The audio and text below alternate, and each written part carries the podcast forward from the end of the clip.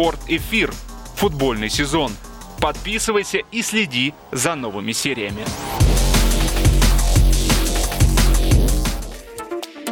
Уважаемые поклонники футбола, я вас приветствую. Приглашаю к нашей беседе. Сейчас мы созваниваемся с Александром Еременко для того, чтобы зафиксировать э, очередной этап футбольного сезона, недавно стартовавшего футбольного сезона, значит, который у нас называется 21-22. Саша, я тебя приветствую. Привет.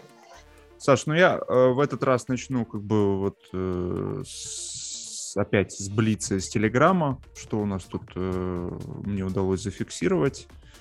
Э, давай, значит, ага, все, значит, вот это отсюда. Э, Жоржиньо и Эмерсон – первые игроки в истории футбола, выигравшие Лигу чемпионов Евро и Суперкубок УЕФА в одном году.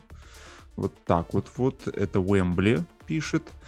Так, ну, Ромело Лукаку в Челси мы уже говорили об этом. Манчестер Сити вроде бы готовит новое предложение. Уже приготовил в районе 150 миллионов евро.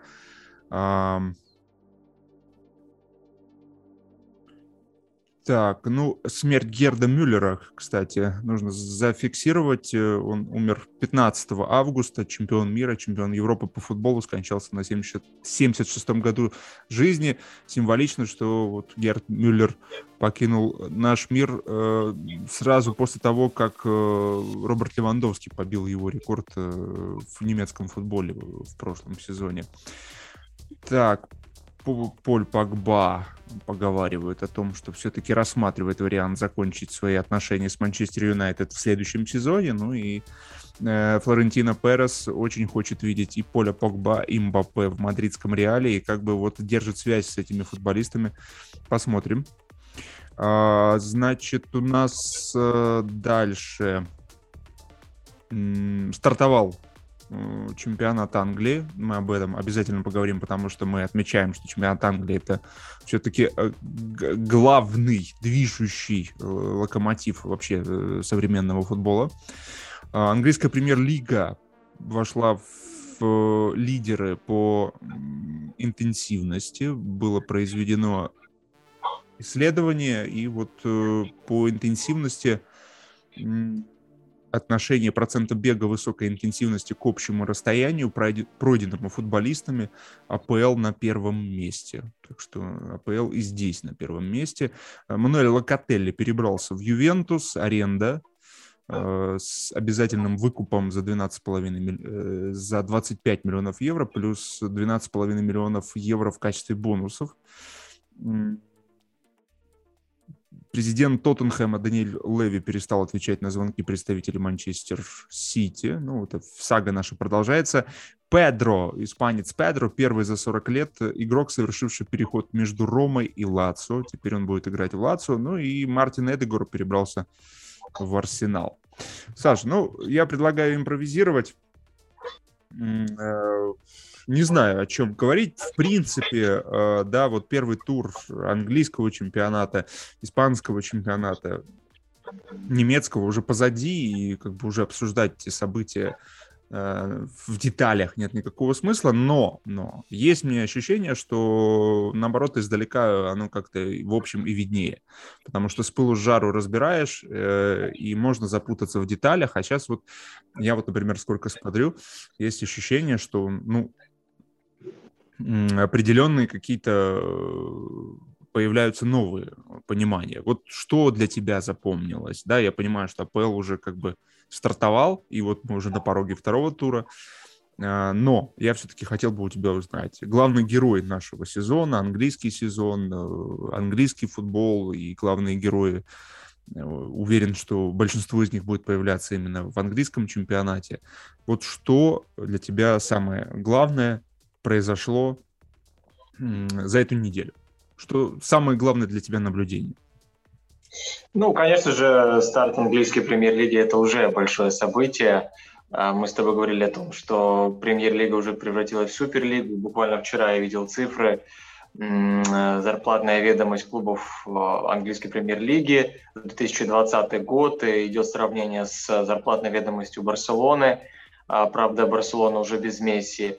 Э, я думаю, что в нынешнем сезоне клубы английской премьер-лиги еще больше начали платить своим футболистам. Э, и Барса это где-то вот, если бы она играла в премьер-лиге, она была бы на шестом-седьмом месте по зарплате, по уровню выплаты зарплат. Это свидетельствует о том, что АПЛ действительно, ну, тотально доминирует.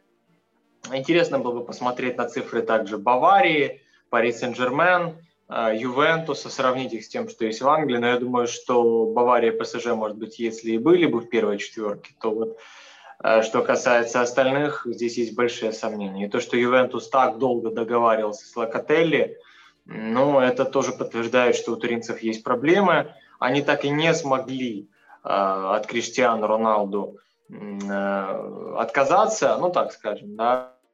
Никто не захотел, наверное, сейчас тянуть зарплату Роналду, особенно на фоне перехода Месси, куда там ПСЖ еще Роналду брать. Э, а больше, в общем-то, Криштиану никому не нужен. Потому что у Реала тоже сейчас нет возможности платить Роналду. Были какие-то слухи, но сам же Криштиану их развенчал в своем письме, послании к болельщикам. А поэтому Ювентус остается с Роналду и с его огромной зарплатой. А возвращаясь к клубам английской премьер-лиги, понятно одно. Манчестер Сити уж точно не будет форсировать подготовку, то есть э, форсировать старт этого сезона а Гвардиола пять основных футболистов команды оставил на скамейке для запасных матчей против э, Тоттенхэма. Э, и Гвардиола ну, явно не готовил свою команду к этому матчу. У меня такое ощущение сложилось.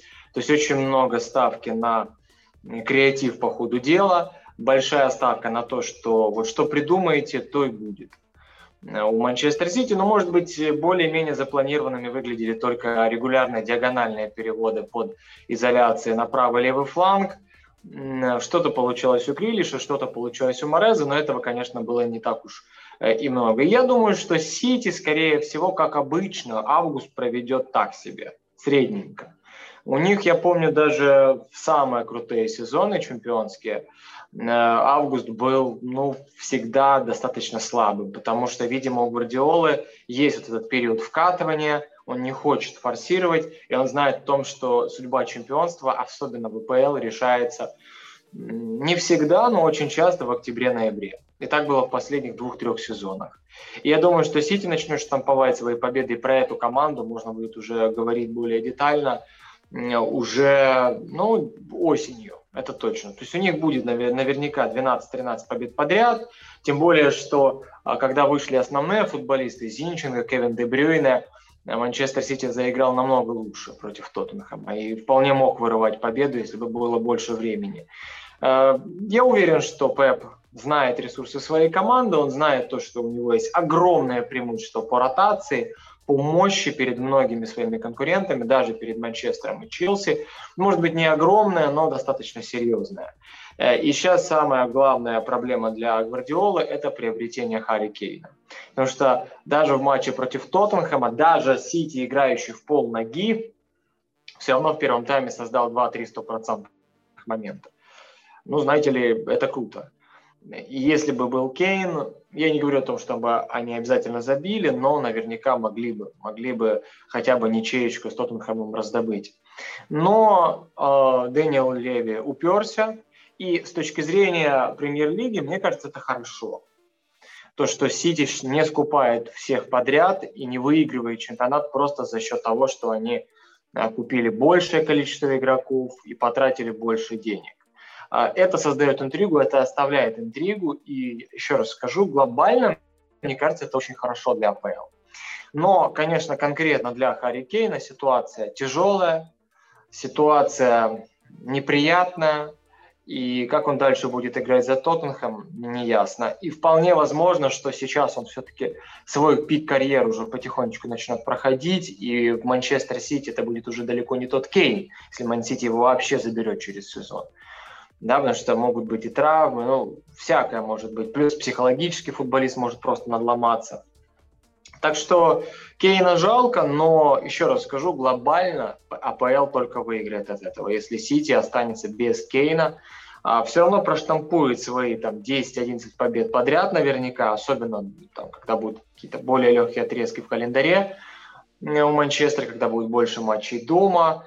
А, но без Кейна Мансити это будет сделать сложнее, и количество матчей, выигранных подряд, наверняка будет поменьше, чем с Кейном. И это оставляет э, возможности для других. Что касается Манчестер Сити, в принципе, это, наверное, самое главное впечатление, которое у меня было по ходу просмотра этого матча. Я не скажу, что это главное впечатление недели, но это, наверное, последнее впечатление, которое я получил первого тура. Э, как ты думаешь, Максим, вот э, Гвардиола, он играется с огнем при такой конкуренции? Манчестер Юнайтед, э, Челси, Ливерпуль. Или все-таки Гвардиола, ну, как бы, все делает правильно, экономит силы, все нормально? Ну, э, действительно, как бы ситуация такова, что, я думаю, Гвардиола осознает, что он один из главных фаворитов, и сезон вряд ли будет таковым, что будет чье-то очень солидное преимущество. Он делает все, что может. Понятное дело, он не планировал проигрывать, но э, он, в принципе, и объяснил, что это действительно так, что все-таки нагрузка на топовые коллективы, а у него топовый коллектив, который прошел огромную дистанцию, да, он выдал самый все-таки мощный э, по результату отрезок э, среди всех английских клубов, ну, пока не пришел Тухель э, в Челси, да, а, ну и плюс у Тухеля была немного другая задача. Ему нужно было вырулить этот самолет и поднять на четвертое место в зону Лиги Чемпионов, довести, ну и Лигу Чемпионов выиграть. И он с ней справился. У... На тот момент в прошлом сезоне у Гвардиолы была другая задача. Ему нужно было всю дистанцию пройти и соревноваться. А, и это совсем другие нагрузки и на футболистов, и на него, и на тренерский штаб. И нужно понимать, что прошлый сезон был пандемический, и он плавно перешел в постпандемический сезон. А, и это все игроки сборных у, да, у Гвардиолы. Все были на чемпионате Европы, кто-то там а, ездил на Кубок Америки, а, то есть эти постоянные переезды, эти карантины, эти тесты. То есть сейчас реально, ну, то, что я, я вижу, Манчестер измученный. Измученный. То есть физически команда э, не готова. Плюс нужно понимать особенность э, Гвардиолы. Это тренер с огромным количеством идей. И сейчас, мне кажется, вот э, он чувствует, что как бы у него идеи есть новые, да, но материала для того, чтобы запустить эти идеи, он не имеет, потому что команда сейчас просто выходит вот из этого пандемического сезона на, на переломе. Она и так интеллектуально и физически была нагружена в прошлом сезоне, поэтому вот этот вот стартовый кризис, он может, конечно, растянуться, но в целом, ну, с Нуну Шпиринту Санту вообще сложно играть. И Гвардиоле в прошлом сезоне было сложно играть. Он такой простой футбол исповедует контратакующий, э, острый, сложно его было взломать. Вот то, что мне бросилось в глаза, конечно, э, то, что я вообще специально вот взял и посмотрел все голы, которые забивали Челси, э, Кристал Пэлас, Ливерпуль, как играл Сити, как играл кто еще, кто у нас из претендентов? А, Манчестер Юнайтед, да, да. И посмотрел. Э, для меня самый важный элемент в понимании того, как, насколько построена хорошо игра и насколько хорошо тренер понимает процессы, это как единственный момент, по которому я сужу и даю оценку, это как команда проходит э, из второй в финальную треть, то есть э, ускорение атаки. Если ей удается атаковать лицом к воротам, то есть бегут футболисты, вбегают, а защитники в этот момент э, спиной крутятся, вертятся э, и выигрывают пространство, то это говорит о том, что команда, ну, просто феноменально подготовлена. И вот с этой точки зрения, конечно, Сити видно было, что он загоняет, э, точнее, дает возможность защитникам спрятаться в штрафную, лишать пространства на вбегание, то есть сами себя загоняют в тупик. То есть у них это очевидно прослеживается, то есть у них не было такого врывания, как у Челси. Челси это просто и с Вильяреалом здорово показывал, и с Кристал Пэлас. Ну, в плане вот этого ускорения атакующего Челси, конечно, выше всех. У Ливерпуля этого нет. А, Ливерпуль все-таки задерживается в штрафной, они медленнее, они дают возможность накрыть себя, они дольше думают. То есть Челси реально продвигается быстрее всех. А, ну, Юнайтед. Но, но когда, извините меня, Поль Погба делает передачи на Гринвуда практически от своей штрафной площадки, понятное дело, что атакующее ускорение просто феноменальное. Но, опять же, ну, про Манчестер Юнайтед мы отдельно поговорим. То есть пока э, видно, что если говорить о Манчестер Сити, то вот я вижу проблему в том, что нет физического ресурса у Гвардиолы, чтобы вводить свои идеи, потому что поздно, по-разному люди возвращались из сборных. Ему сложно пока. Ему сложно. Э, и, и, и понятное дело, что и Челси сложно, и Юнайтеду сложно. Но, учитывая то, какие идеи пытается вводить Гвардиола и насколько э, ему нужно для того, чтобы установить контакт э, с командой, сколько нужно времени и какие условия, то ему сложнее всего. Потому что Тухель все-таки более мобильный, мне кажется. Э, Сульшер вообще мобильный, у него не так много идей, чтобы кому-то что-то объяснять там, на предсезонке. Он показал две-три формации, и, пожалуйста, а дальше фантазируйте. А, Поэтому Гвардиоле, конечно, нужно больше сил, больше тренировок. Поэтому да, Манчестер Сити, я согласен с тобой, то есть как бы находится в таком состоянии. И думаю, что Гвардиола понимает, что будет у него еще запас э, прочности. Всем будет сложно. Несмотря на то, что Челси так хорошо выглядит, но им будет сложно. Эм, в общем, про Манчестер Сити, наверное, нужно следить внимательно. И думаю, что будут эксперименты. Да, вот в следующем матче, кстати, тоже. Да, Саш? Да, по поводу экспериментов, конечно, Гвардиола бы бы не Гвардиола, если бы он не ввел какую-то новую идею э, и против Лестера, и против э, Тоттенхэма у него была схема начале атаки другая, не так, как обычно. Обычно у него схема 3-2, а, при том, что тройка центральных защитников очень широко располагается и растягивает соперника. Здесь он решил сделать очень узкую четверку перед своей штрафной в первой стадии атаки и Фернандинho был чуть впереди. То есть это была схема 4-1, очень необычная, так никто не играет сейчас. Но Брэндон Роджерс адаптировался к этому на 25-й минуте, сказал, что вот не нужно прессинговать эту четверку, да, не нужно вытягиваться и освобождать пространство за своими спинами, делать разрыв. Не прессингуйте четверку соперников, оставайтесь в центре, и пусть они четверкой разыгрывают мяч сколько хотят. И это сработало, как бы Сити не был опасен. То же самое сделал Тоттенхэм просто перекрыл линии паса на э, Фернандиньо и через центр. И у Сити вот эта узкая четверка защитников, они разыгрывали мяч между собой, и, в общем-то, ни к чему хорошему это не вело. То есть Гвардиола пытается придумать что-то новое. Я согласен, Тухель показывает то же самое, что было в прошлом сезоне. Он решил не экспериментировать, потому что, в принципе, а, прошлый сезон показал, что против противоядия нет против его системы. А Пеп же, наверное, все-таки пытается найти что-то новое, потому что противоядие было найдено лондонским Челси, плюс тот же Брайтон под конец сезона Манчестер Сити обыграл. То есть Гвардиола что-то пытается выдумать новое. Ну и опять же, он великий экспериментатор, мы об этом прекрасно знаем. А у Клопа все тоже, в принципе, стабильно. То, что я увидел, это те же самые идеи, что и были, просто он пытается их допиливать, улучшать. Но вот что интересно, Челси и Манчестер Юнайтед все равно показали более высокую динамику, более высокую интенсивность с первого же тура. Ливерпуль играл в полноги. То же самое касается и Манчестер Сити. И это правильно, наверное, по-своему правильно. Почему? Потому что ноябрь, октябрь и январь – это не только самые тяжелые месяцы с точки зрения погоды, но и с точки зрения календаря, потому что там Лига чемпионов, Кубок английской лиги э, и Премьер-лига, э, плотность фантастическая, тем более, как только заканчиваются матчи сборных, э, ну, то есть перерывы на матчи сборных, то есть все идет прям подряд, подряд, подряд, подряд. И вот в эти месяцы и Клоп наверняка будет включать по максимуму свой Ливерпуль и Манчестер Сити.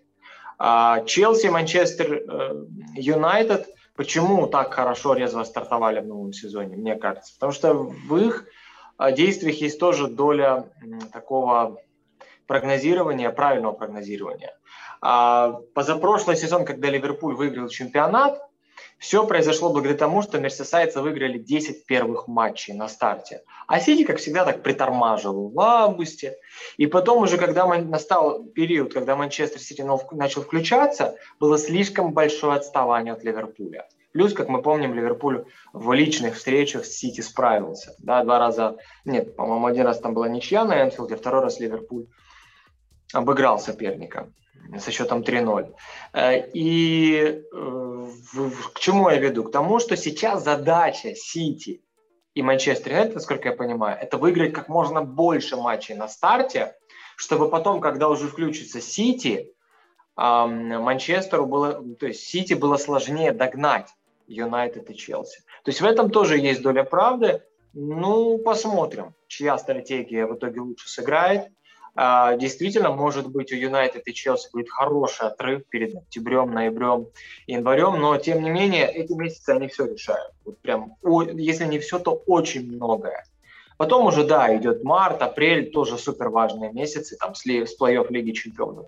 Но фундамент закладывается в премьер-лиге именно вот в эти три месяца, э, и Сити прошлого сезона это показал. Пока мы можем оценивать игру команд – да, это, это так, но с прикидкой на то, что все будет решаться чуть позже. Мне кажется, это главная такая тенденция и фишка, которую показывал этот тур. Еще, Максим, я хотел, если у тебя есть что добавить, можешь да, добавить. Да, я единственное, что добавлю, что мне кажется, что Сити это э, реально, несмотря на то, что мы говорим, что Тухеля команда тоже системная, но Тухель работает, э, еще и года не работает у него вот э, зависимости коллектива от него нет.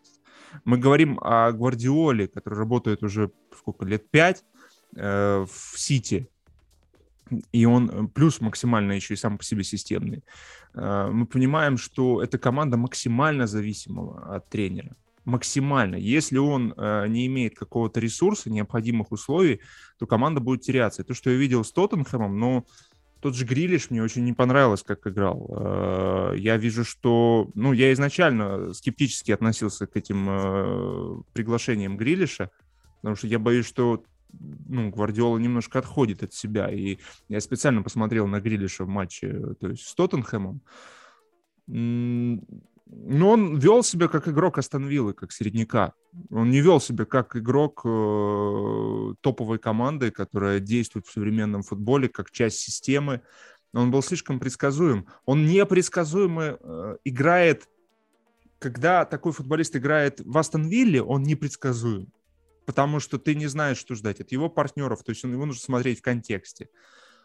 Но когда он играет э, в системе Гвардиола, он абсолютно предсказуем. Ты знаешь, где он пойдет, что он будет делать. Да, с ним тяжело, но вот ощущение, что все сводилось к Грилишу.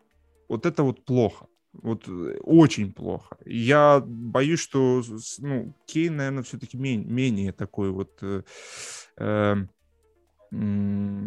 как Грилиш, менее магнетический, да, Кейн, наверное, не знаю. В общем, чувствую, что у Гвардиоли очень сложно, и команда от него максимально зависит, да.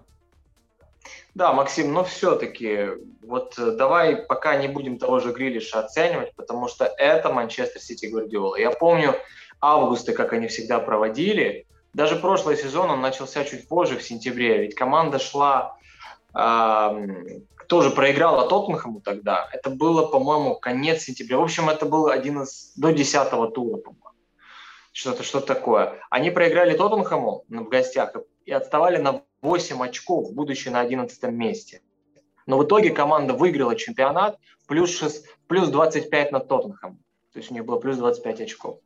А, во многом потому, что Гвардиола, во-первых, получил основных игроков и начал их подтягивать в основу. А, во-вторых, он э, тактически начал все лучше и лучше понимать, что ему делать именно в этом сезоне для того, чтобы раскрыть потенциал своих подопечных. Так же самое, то же самое касается и Грилиша. Я думаю, что со временем Пеп найдет идеальную роль для него. Еще раз и еще раз, вот давайте Сити уже не будем попадаться в ту же ловушку, что и в прошлом сезоне. Не будем недооценивать Манчестер Сити.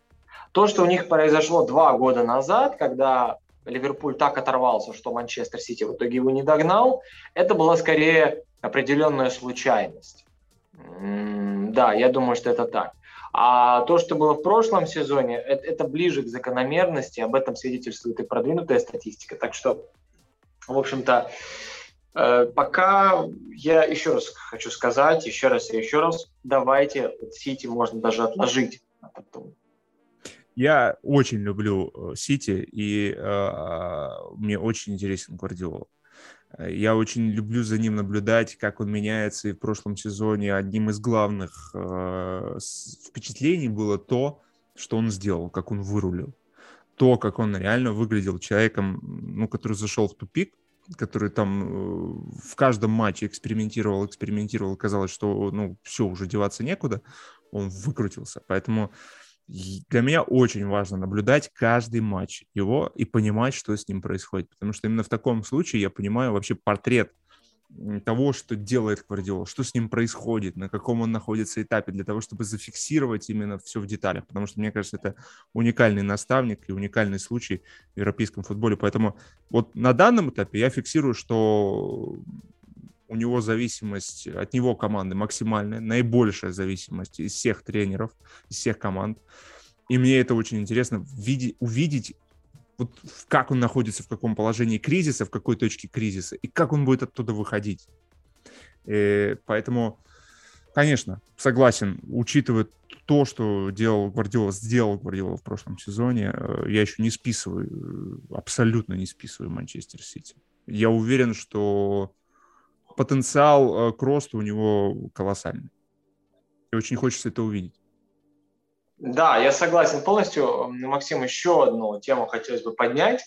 А, я в Твиттере несколько уже обсуждений видел по поводу Ливерпуля. Мол, сейчас а, точно не помню, кто из аналитиков довольно известных написал, ладно, не, не буду вспоминать, написал вот какую вещь. Большинство экспертов BBC и Sky Sports отдали первые два места Манчестер Сити и Челси. То есть а, ну, предсказали то, что именно Сити и Челси будут разыгрывать чемпионат в нынешнем сезоне. Кто-то сказал, что Манчестер Сити выиграет, кто-то сказал, что Челси, МЮ почему-то как-то все проспали, и уж тем более Ливерпуль. Ливерпуль вообще никто не котировал.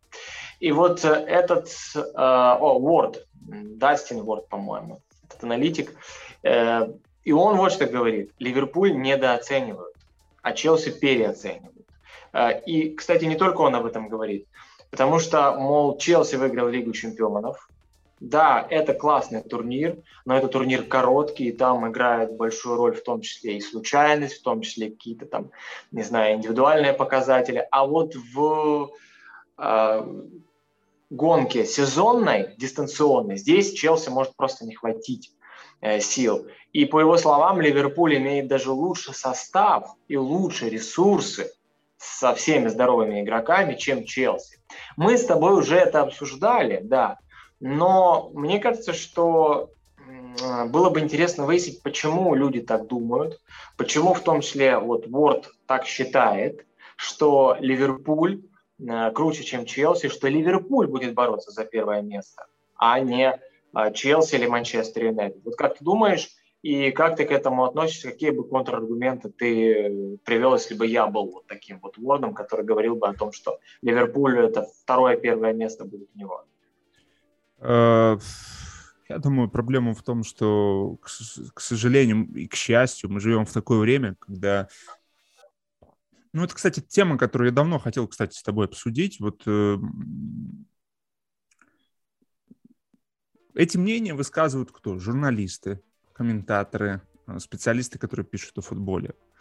А, вот я удивляюсь, вот я когда начал в футбол погружаться, исследовать, да, как журналист, как комментатор, я начинал как э, болельщик Шахтера, такой явный болельщик Шахтера. У меня были там Э, я болел за Милан в свое время, болел э, за Барселону. То есть для меня это было всегда важно, болеть за какой-то клуб и придерживаться этого. Но потом, когда я стал ну, то есть работать в футболе и комментировать, я понимал, что э, футбол — это такая вещь очень интересная. Вот эти вот все болельщики, болельщицкие штуки, они у меня отпали. Потому что для меня стал футбол главной целью, а не какие-то там команды. И для меня было важно понять, там, почему Шахтер на данном этапе, если мы говорим о моей родной команде, да, почему Шахтер на данном этапе с ним, что сейчас происходит, э, то раньше это были больше эмоции. Сейчас для меня интересно это как материал, да, как научный материал, как э, материал для исследования. То, глядя на своих коллег, которые до сих пор там болеют за кого-то, я, если честно, ну, мне, мне тяжело это вот понять, почему э, столько лет, находясь э, в игре, исследуя игру, как можно за кого-то болеть. Мне кажется, самое, когда ты погружаешься, когда у тебя есть возможность, э, в отличие от других болельщиков, да, посвятить время, потому что ты деньги этим зарабатываешь, посвятить именно игре, как ты можешь за кого-то болеть. Вот я хотел у тебя спросить, кстати, вот что ты чувствуешь, когда погрузился? Ты, я так понимаю, болельщиком киевского «Динамо» наверняка э, изначально был. Как у тебя вообще было? Фух, э, хороший вопрос, но я, честно говоря, э, да, я, я болел за «Динамо», как и человек, который родился рядом с, Киева, с Киевом, я ходил на матчи, но, честно говоря, я не могу назвать себя полноценно настоящим. Э, болельщиком, как некоторые известные украинские комментаторы, например. Да. Э, что касается клубов английской премьер-лиги, вот ты знаешь, то, что ты сейчас сказал, это, это действительно правда. Когда ты работаешь э, комментатором, журналистом, аналитиком, вот как-то отпадают вот эти фанатские штучки всякие, да, вот эта команда лучше, вот это хуже, чисто из-за субъективных каких-то эмоциональных причин. Нет.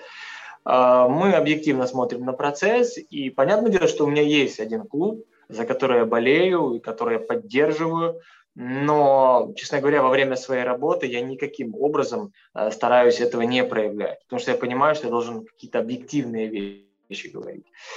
Так что, ну, я с тобой согласен, нужно быть объективным. Но что касается вот этого, вот этих экспертов, которые говорят, по поводу того, что Ливерпуль круче, чем Челси? Ты думаешь, что это продиктовано какими-то фанатскими желаниями? Я очень Или часто вот... с этим, я вот э, поэтому я об этом и заговорил, что очень часто э, сталкивался с этим. Очень часто. У- удивлен, насколько вот э, если человек болеет за какой-то клуб, то он будет и статистику подгонять, и то есть манипулировать, то есть и цифрами, и XG придет, и надо будет уберут XG, и миллионы придут какие-то, и вспомнятся какие-то факты. Ну, мы с тобой хорошо, мне кажется, э, чем хорошо мы проанализировали и начали, да, английский сезон, мы мне кажется, выложили, и ты выложил и э, очень четкие аргументы. И я... Почему Ливерпуль я рад, если Ливерпуль совершит какой-то характерный рывок, да, э, на что способна действительно команда э, Юргена Клупа. Но мне кажется, что в английском сезоне уже на характере, как когда-то Раньери взорвал английскую премьер-лигу Лестером, уже этого мало, этого не произойдет. Характер уже не протянет весь сезон. Э, нужно больше. И мы четко изложили, какие проблемы, э, на, что стоит обратить внимание, да, и почему Ливерпуль не сможет потянуть э, ни Челси, ни Сити, а, потому что, ну, это гонка, это гонка на выживание, извините меня, если ты на эту гонку по выживанию выходишь с неполными баками, с пробитыми баками, то ну, шансов на то, что ты ее завершишь я еще раз говорю, нужно учитывать гений Клопа. Нужно учитывать то, что у него стабильная структура, да, он, э, в принципе, сильно не поменял свою команду, и она вот у него живет вот так вот, вот э, э, цыганским табором они перемещаются из города в город. То есть это семья, да, эффект семьи, наверное, нужно учитывать, но это не совсем материальное. Это как может быть сейчас в одном матче, а может и не быть в другом матче. То, что я увидел в первом туре, это вот это атакующее ускорение, которое, за которым я слежу, ну, дольше думают. Дольше думают, чем э, футболисты Челси. Э, там, где Челси ломает структуры, там, где Челси может взломать импровизацию, потому что Тухель еще, ну, он позволяет импровизировать некоторым игрокам. Э, Челси более непредсказуем. Фронт э, атаки у Челси намного шире. Они могут атаковать и слева, и справа, они могут вертикально разыграть мяч быстро, могут горизонтально. То есть они очень непредсказуемы.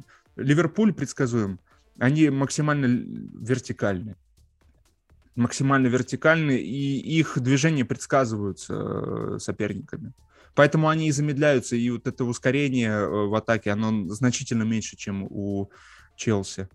Поэтому Ливерпуль для меня, еще раз говорю, у них единственное мощное, э, мощный фактор, который, которого нет ни у кого, это эффект семьи. Вот если, но, опять же, эффект семьи может сыграть как в плюс, так и в минус. Э, могут начаться разборки посреди сезона, и все, и пойдет все ко дну. А может наоборот. То есть по идеям пока я не вижу, чтобы Клоп что-то действительно мог противопоставить и Тухелю, и Клопу. Это вот мое мнение. Поэтому я считаю, что многие специалисты выдают желаемое за действительное. К сожалению, часто с этим сталкиваюсь. Ну а ты что думаешь по Ливерпулю? Ты ведь здорово разбирал. Ну, я, в принципе, согласен. Ну, ты знаешь, на самом деле, вот пока все здоровы у Ливерпуля, ситуация выглядит более-менее нормально. А, опять же, Конате, Ван Дейк э, в центре обороны, Матип запасной э, центральный защитник, хотя, как оказалось, э, именно Матип был с Ван Дейком в стартовом составе, а Конате был в запасе. Но это, опять же, показатель того, что клуб крайне редко своим новичкам доверяет сразу же входить в состав, вливается. Цемикас, который просидел весь сезон на скамейке для запасных, впервые сыграл в английской премьер-лиге, вот а, полный матч со старта. Это довольно странно, учитывая то, что греческий а, фланговый защитник очень хорош, на самом деле. У него энергия, у него и классные кроссы могут быть. Но, тем не менее, Цимикас только сейчас играл, и то из-за травмы Эндрю Робертсона. А, к чему я это говорю? К тому, что, да, у Клопа в центре защиты более-менее есть ротация. Но на флангах, вот мы увидели, как классно играл против Норвича Маркус Алонсо. Это было действительно потрясающе, его передача, его включение. И я говорил, в том числе в своих видео на своем канале, о том, что в матчах против аутсайдеров Алонсо будет очень полезен. Это как будто бы дополнительный форвард с добротным дриблингом, с классными кроссами, ударами по воротах в одно касание, с контрпрессингом мощнейшим, он будет энергично включаться. Но есть и запасной вариант. Если это будут большие матчи, в которых нужно больше отрабатывать на оборону, в которых нужно демонстрировать дисциплину, в таком случае у Челси обязательно будет играть Бен Чилвелл. Да, он сейчас вот э, уже восстанавливается и готов играть. У Ливерпуля для Трента Александра Арнолда нет никакой альтернативы, так же, как для Эндрю Робертсона. Вот прям вообще. Вот Цимикас вышел, сыграл довольно посредственный матч, при том, что соперник был очень слабый, Норвич. Я так понимаю, что Даниэль Паркер решил тоже не выкладываться в первых двух поединках против Ливерпуля и Мансити. У них во втором туре Мансити в Норвич. А уже потом э, Норвич будет включаться. И правильно. И правильно. А, так вот, э, Цемикас выглядел достаточно слабо. А у Челси есть на правом фланге Аспиликуэта, который в матчах против аутсайдеров может давать качество паса, диапазон широкий передач, у него очень умные пасы. А, ему не нужно против таких аутсайдеров, как Кристал Пэлас, бегать по бровке от своей штрафной до, до чужой штрафной. Он может спокойно действовать. Но в тех матчах, в которых нужно будет играть от обороны больше – в больших матчах или против сложных соперников. У Челси будет Рис Джеймс, который супер энергичен, от штрафной до штрафной будет бегать, он более простые передачи совершает в штрафную, чаще всего просто кроссы, ну, либо там пасы низом, ну, скажем так, они не настолько умные и не настолько разнообразные, не настолько тонкие, как у Спиликуэта. И Рис Джеймс хуже комбинирует с партнерами. А Спиликуэта, например, у него сейчас чудеснейшее взаимодействие с а, Мейсоном Маунтом. Они понимают друг друга с полуслова просто прекрасно.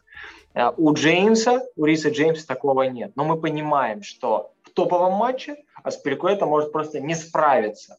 И из-за своего возраста, из-за нехватки, может быть, там, да, энергии, не справиться на правом фланге. Есть Рис Джеймс. То есть получается, что у Челси есть минимум две опции на левом и на правом фланге да, в позиции вингбеков. В центре обороны тоже у них предостаточно опций, особенно с появлением молодого Чалобы.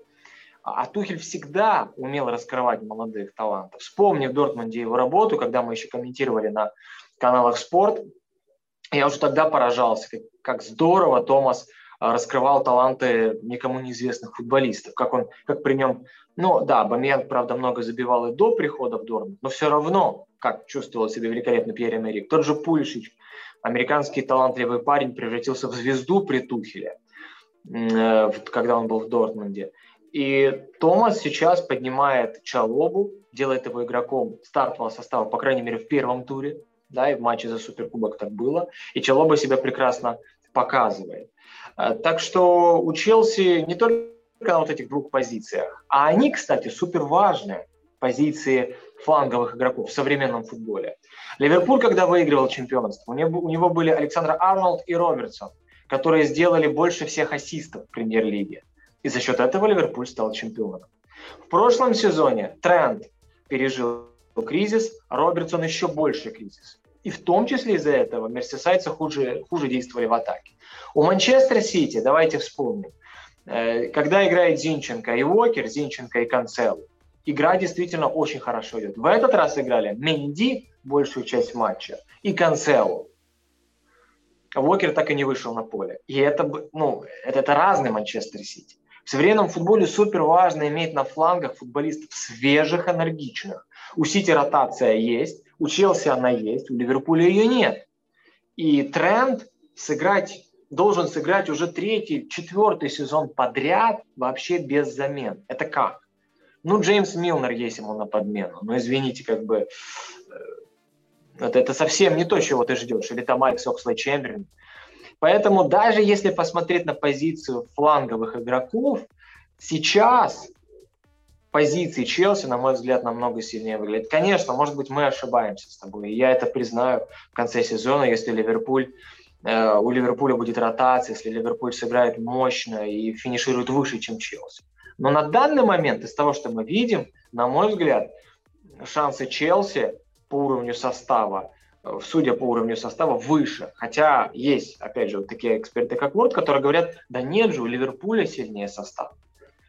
Просто основываясь на том, что Ван Дейк лучше, чем Кристенсен, Рюдигер и, и Тиаго Сила, просто основываясь на том, что Фабиньо – это такой же уровень, как у Канте, ну, ну там примерно, да, а, и основываясь на том, что у Челси сейчас нет своего бомбардира, который много забивает, а у Ливерпуля есть Салах. Но извините, основной состав он может сыграть очень классно на э, коротком турнире, такой как Лиги Чемпионов, более-менее коротком, или Кубок там Англии, Кубок Лиги. Но этот состав не может дать результат на протяжении всего сезона. То, что получилось у Ливерпуля два сезона назад, это было очень круто, но это край, крайне редкое явление. Если оно получится еще раз, пожалуйста, мы поаплодируем. Но это супер, супер сложно. И может быть основной состав Ливерпуля чуть-чуть покруче, чем основной состав Челси, хотя и это спорно. Э, особенно с учетом прихода Лукаку. Но если мы возьмем резерв, то, конечно же, у Челси он намного больше. И это дает а, Тухелю варьировать любую позицию. Плюс мне очень нравится система, оборонительная система Тухеля. Челси крайне мало допускает, в отличие от того же Ливерпуля, который даже в чемпионском сезоне допускал много моментов на свои ворота. Просто команде везло. А Челси не полагается на везение, как и Манчестер Сити Пепа Гвардиола. У Челси минимум допущенных моментов. Это в том числе было и с Кристал Пэлас, когда очень хорошо работает даже не так контрпрессинг, как просто отход, откат в схему на своей половине. Да? Это так примерно называется. Работа там средним блоком. Вот это у Тухеля налажено очень хорошо, поэтому я убежден, что прямо сейчас у Челси выше э, шансы, чем у Ливерпуля. Но это то, что я хотел сказать. Ну, вот по поводу Челси, так получилось, что мы заговорили о Челси в контексте Ливерпуля, э, благодаря тебе, потому что решил проанализировать, да, сравнить ресурс Ливерпуля и ресурс Челси. Я абсолютно с тобой согласен. И по поводу Челси еще бы хотел, ты говорил о фланговых э, футболистах, абсолютно поддерживаю. Э, ну, также еще хотел сказать о том, что, как по мне, у Челси самые классные пасующие футболисты. В центре поля это то, о чем всегда говорит э, Гвардиола. Он говорит о том, что характер игры, характер команды определяют именно пасующие игроки, потому что вот даже во время комментария я просто специально смотрю вот на уровень чемпионата, например, там я вижу, что, в принципе, открываться между линиями, э, предлагать себе это не проблема для футболистов. Ну, найти пространство, ну, там, в толпе, это не проблема. Ты просто идешь в пустое место и становишься среди него. Да, оно будет меняться, но ты все равно идешь и становишься. То есть открываться между линиями – это не проблема. И у игрока с мячом, который находится, например, в зоне э, центральной линии поля, на самом деле всегда есть, вот сколько я смотрел, минимум одна, максимум две-три ситуации, в которых он может отдать передачу, удобную передачу, на ход, в динамику, чтобы было атакующее ускорение. Но эти передачи не делаются. Либо делаются, но плохо. И тут действительно я понимаю Гвардиолу, опять-таки, это он сказал. А, мы говорим о пасующем, о роли пасующего, насколько игрок может сделать удобную передачу, открывшемуся между линиями, и сделать ему там в правильную ногу, не в спину, чтобы он не разворачивался, а чтобы он мог сразу же динамично продвинуться. То есть и в этом плане ну, у Челси э, пасующие игроки просто шикарные, и разнообразие их, потому что Жоржиньо, Ковачич, который прибавил серьезно, Канте, а Канте мы вообще э, по умолчанию понимаем и говорим, что это блестящий игрок, э, который при Тухеле серьезно прибавил в фазе атаки.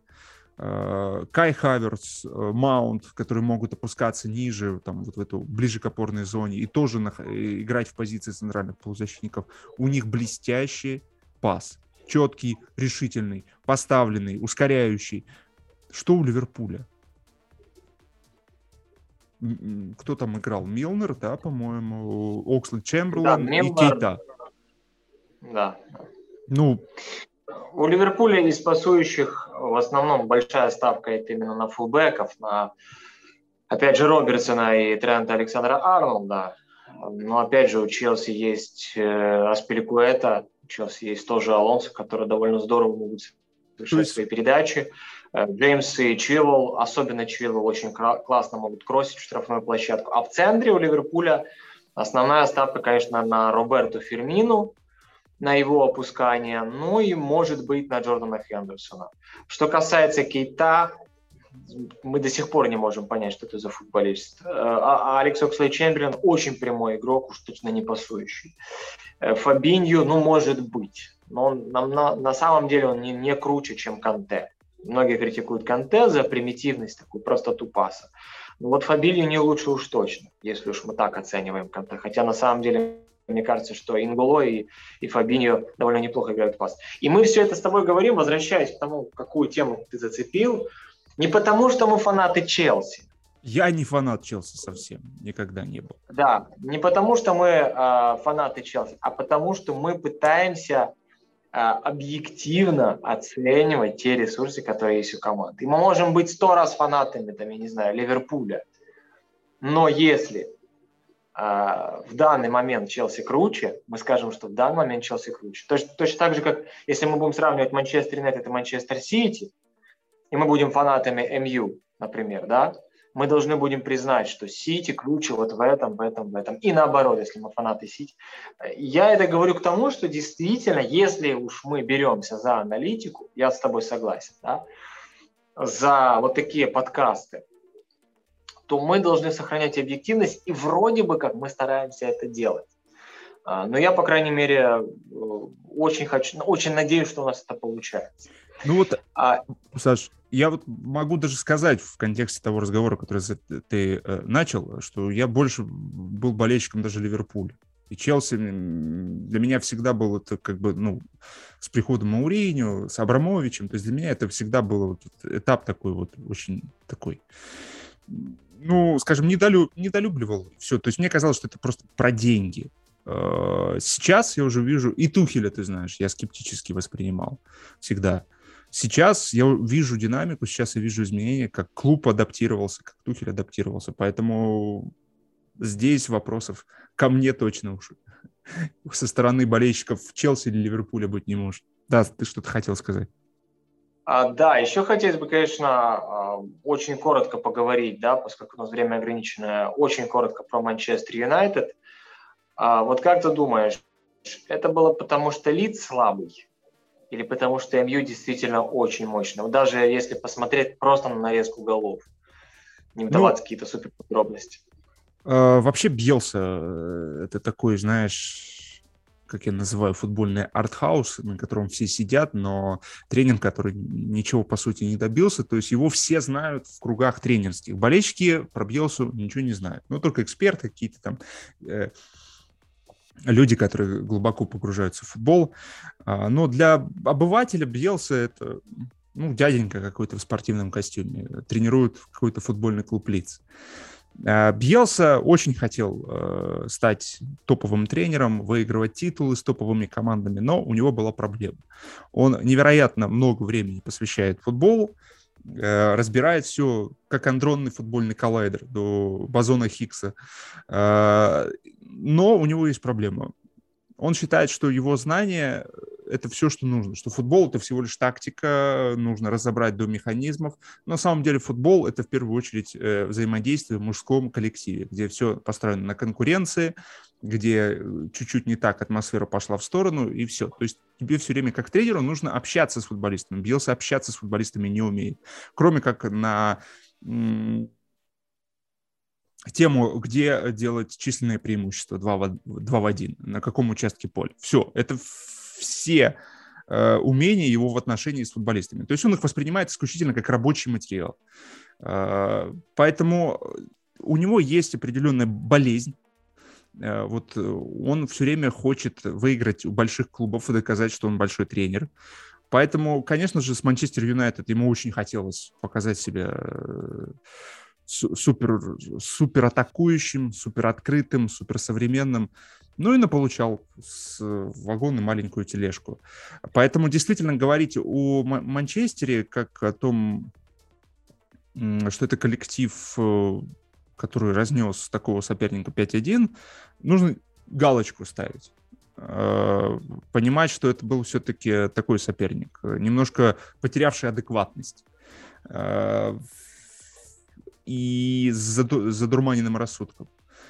Поэтому э, я про Манчестер скажу. Первый тайм мне очень понравился, потому что там были действительно какая-то структурность, э, держали, держали строй, как говорят на военном языке, были позиции, четко как-то вот все понималось.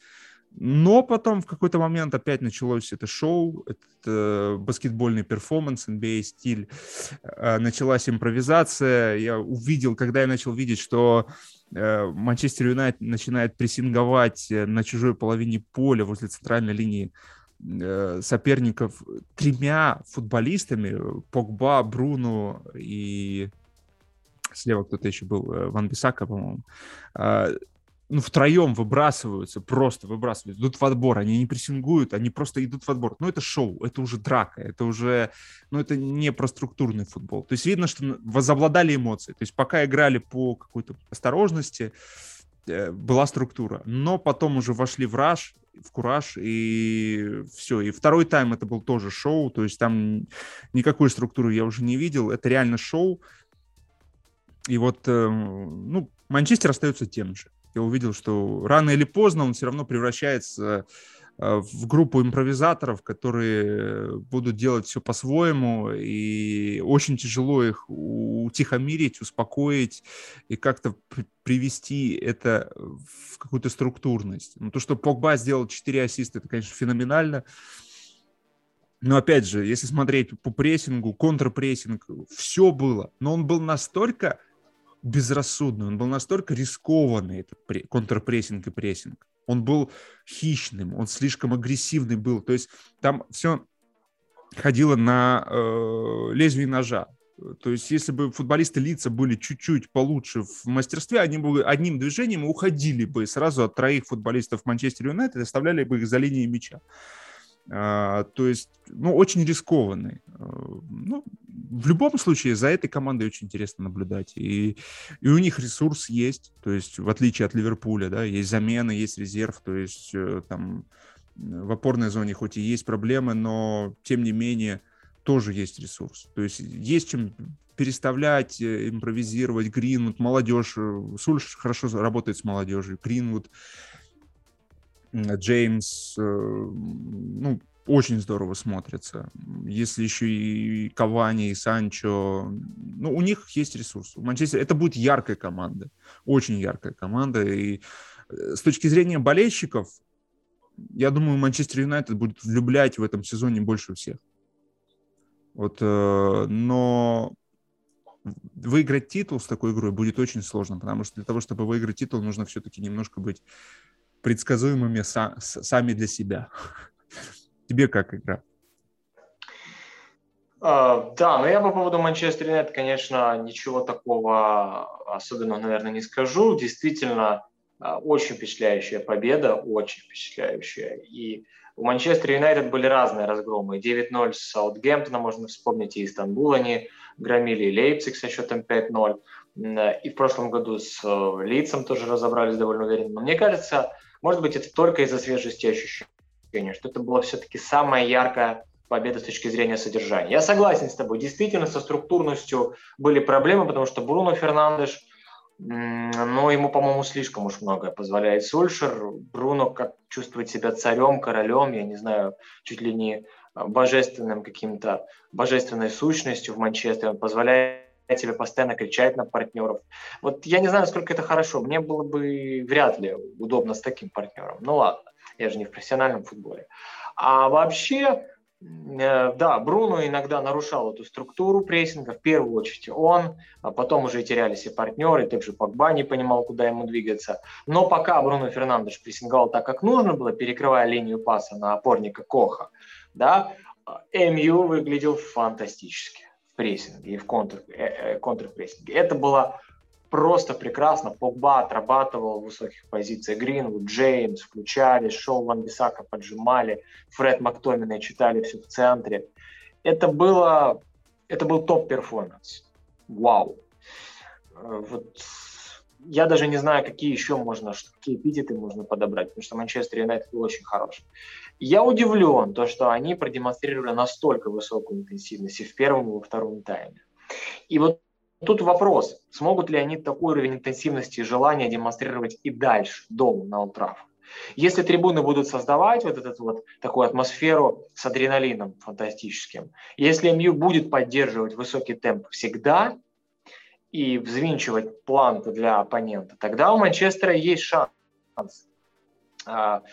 Если же они опять будут замедляться, раскатывать мяч, как это было с Шеффилдом, когда они проиграли 1-2, на Ултрафорд зимой это было, тогда, конечно, МЮ растеряет очки с такими соперниками, может быть, не как лица, а как, не знаю, тот же Уотфорд или еще кто-нибудь, или Норвич, вполне могут с ними потерять очки. Но, еще раз скажу, если они будут поддерживать такой уровень прессинга, если, э, и динамики владения мячом, тогда, конечно же, Манчестер Юнайтед даже без особых там, позиционных атак, без каких-то особых придумок может все равно выигрывать чемпионат, э, потому что просто отбирая, очень интенсивно отбирая и прессингуя возле штрафной соперника и сразу отдавая в свободные зоны под рывки Бруно Фернандешу в этом матче всего именно он классные рывки совершал. Кавани, к сожалению, не было, а Джеймс и Гринвуд свои рывки совершали не лучшим образом. Особенно Дэниел Джеймс,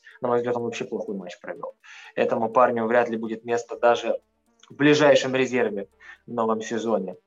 А, а вообще вот эта тактика отобрали, отдали в штрафное, забили, она очень даже неплохо работает, если будет огромное желание и высокая интенсивность на протяжении всего сезона. Это супер сложно сделать. А, опять же, посмотрим на Манчестер Юнайтед в октябре, ноябре, в январе. Но в теории это возможно. Хотя бы даже в некоторые периоды включаться на максимум и, и просто Э, уничтожать противника. Если работает прессинг, контрпрессинг, оппонент не успевает, э, как бы сказать, расположиться правильно в обороне, и возникает свободное пространство у Бруно Погба, они уже вдвоем могут делать все, что хотят. Если еще Джейден Санчо будет, и Эдинсон Кавани в основном составе, и Маркус Решфорд, этот Манчестер может штамповать победы за победами.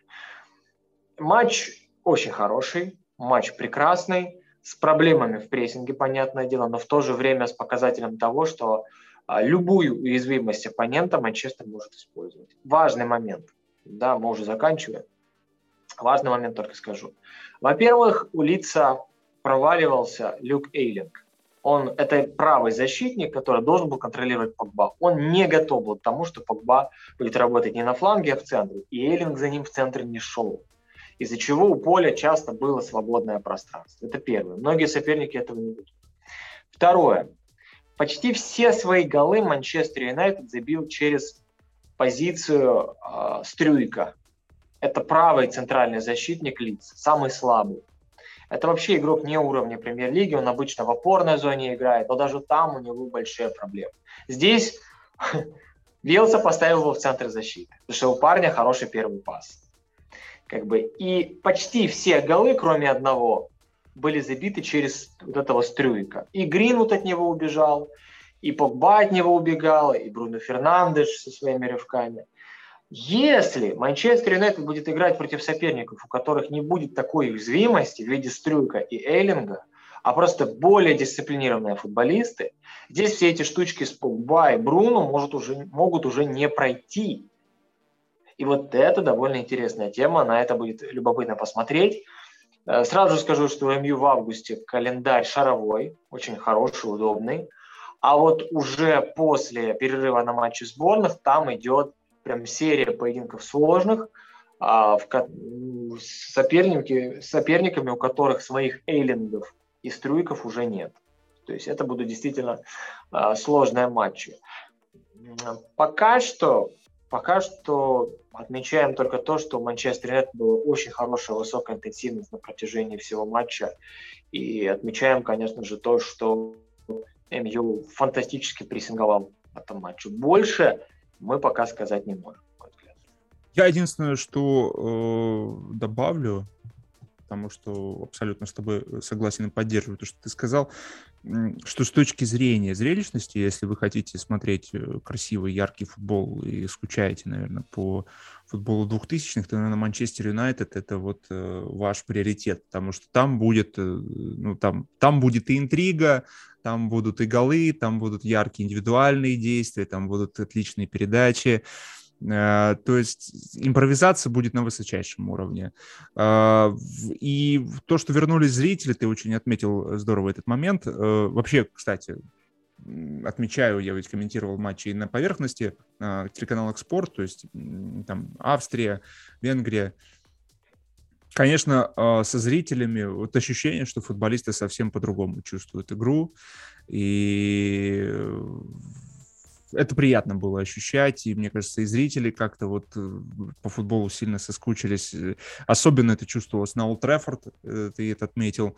И вот я увидел, что Манчестер Юнайтед даже с такой э, неструктурностью, несравнимой структурностью с Сити и Челси, они реально способны вести чемпионскую гонку до последнего, потому что они очень эмоциональны, плюс Сульшер обладает большим ресурсом, чем тот же Ливерпуль. А, он умеет, вот ты сказал о том, что Джеймс там, ну, слабый игрок, но тем не менее, как и Грину, да, но тем не менее они не испортили Манчестер Юнайтед. Вот в чем очень важно. То есть если у тебя в составе выходят два футболиста, которые слабые, уступают там Решфорду, там Кавани, а, еще и Марсиаль есть, Санчо. Но если они выходят и не портят игру, это уже сильные игроки. И вот э, что нужно отдать должное Сульшеру, он в этом плане умеет. А, да, да, Саша. Да, ну я хотел только единственное, что добавить. А, Манчестер Юнайтед теперь уже команда, вот ты говорил, да, про 2000-е. А, я даже не, не знаю, когда такое последний раз, чтобы было, чтобы команда играла с двумя десятками. А, нет, это, Гварди... это Манчестер Сити Гвардиола с Давидом Силвой и Кевином Дебрюйне не так давно. Вот сейчас это Погба и Бруно Фернандеш. Но что интересно, у Пепа за их спинами Дебрюйна и Силвы был Фернандинho, один человек. У Сульшера а, за спинами Погба и Бруно Фернандеша Мактомины, Фред, Ван Бисака, Линделев и Магуайр. Первый ну вот они пытаются командно почищать пространство. Это, кстати, тоже довольно здорово выглядело. Очень здорово выглядело. И если сейчас будет еще и Джейден Санчо, это тоже, ну это, это вообще супер игрок современный. Это тоже десятка в каком-то смысле. Этот Манчестер будет абсолютно уникальной командой, потому что будет плеймейкер Погба, плеймейкер э, Бруно Фернандеш и Джейден Санчо. И вот они втроем под там, Решфордом, Марсиалем или Кавани И их страховать должны будут Мактомины, Фред, Ван Бисака, ну вот эта тройка в первой линии, скажем так.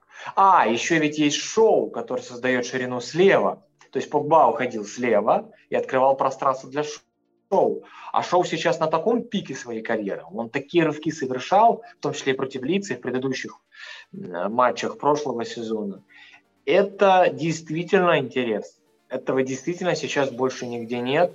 Если кто-то скажет, что у мадридского Реала две десятки было, нет, вы ошибаетесь, потому что Кросс это все равно, но это глубинный плеймейкер, это точно не а, человек, который создает между линиями.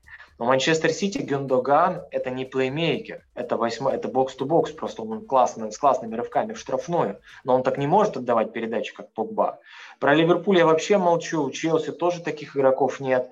И вот это делает МЮ прям супер интересной командой, у которой какая-то структура есть, но у них нет таких маневров, у них нет таких тактических идей, но у них есть прям упакованная атака из плеймейкеров и из нападающих. Потому что тут ты сейчас сказал Марсиаль, Кавани, Решфорд, Гринвуд. Каждый из них может сыграть в центре нападения.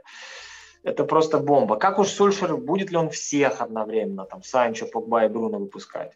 Или не рискнет, потому что все равно есть в этом определенная опасность, ну, слишком уж такой э, легкий состав получается в атаке, и прессинговать, я думаю, будет сложновато. Хотя Санчо может прессинговать. Ну, в общем, да, за Манчестером будет тоже интересно посмотреть. Да, абсолютно согласен. Манчестер — это Юнайтед, который просто коллектив настолько неоднозначный и непредсказуемый, и думаю, что он своей непредсказуемостью будет нас до последнего радовать. И не один яркий матч мы зафиксируем. Саш, спасибо тебе за твои наблюдения, за твои детали, которые ты добыл в анализе футбольных матчей. Э, встретимся на следующей неделе. Ну и подписывайтесь на канал, подписывайтесь на футбольный сезон. Мы продолжаем следить и держать руку на пульсе. В этот раз мы посвятили наш выпуск английскому футболу, потому что, ну, вот так вот мы пришли, целый сезон мы э, наблюдали за футболом и пришли к выводу, что, ну, в английском футболе все самое важное происходит. В английском. Остальные футболы пока болеют, выздоравливают. Э, даже переход Теми Абрахама в Рому, ну, честно. То, что Руй Патрисио в Рому пришел, ну,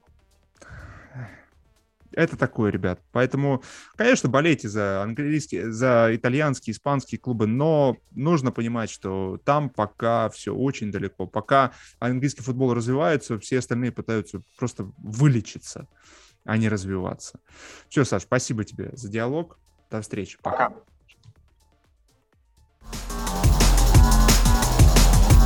Спорт эфир.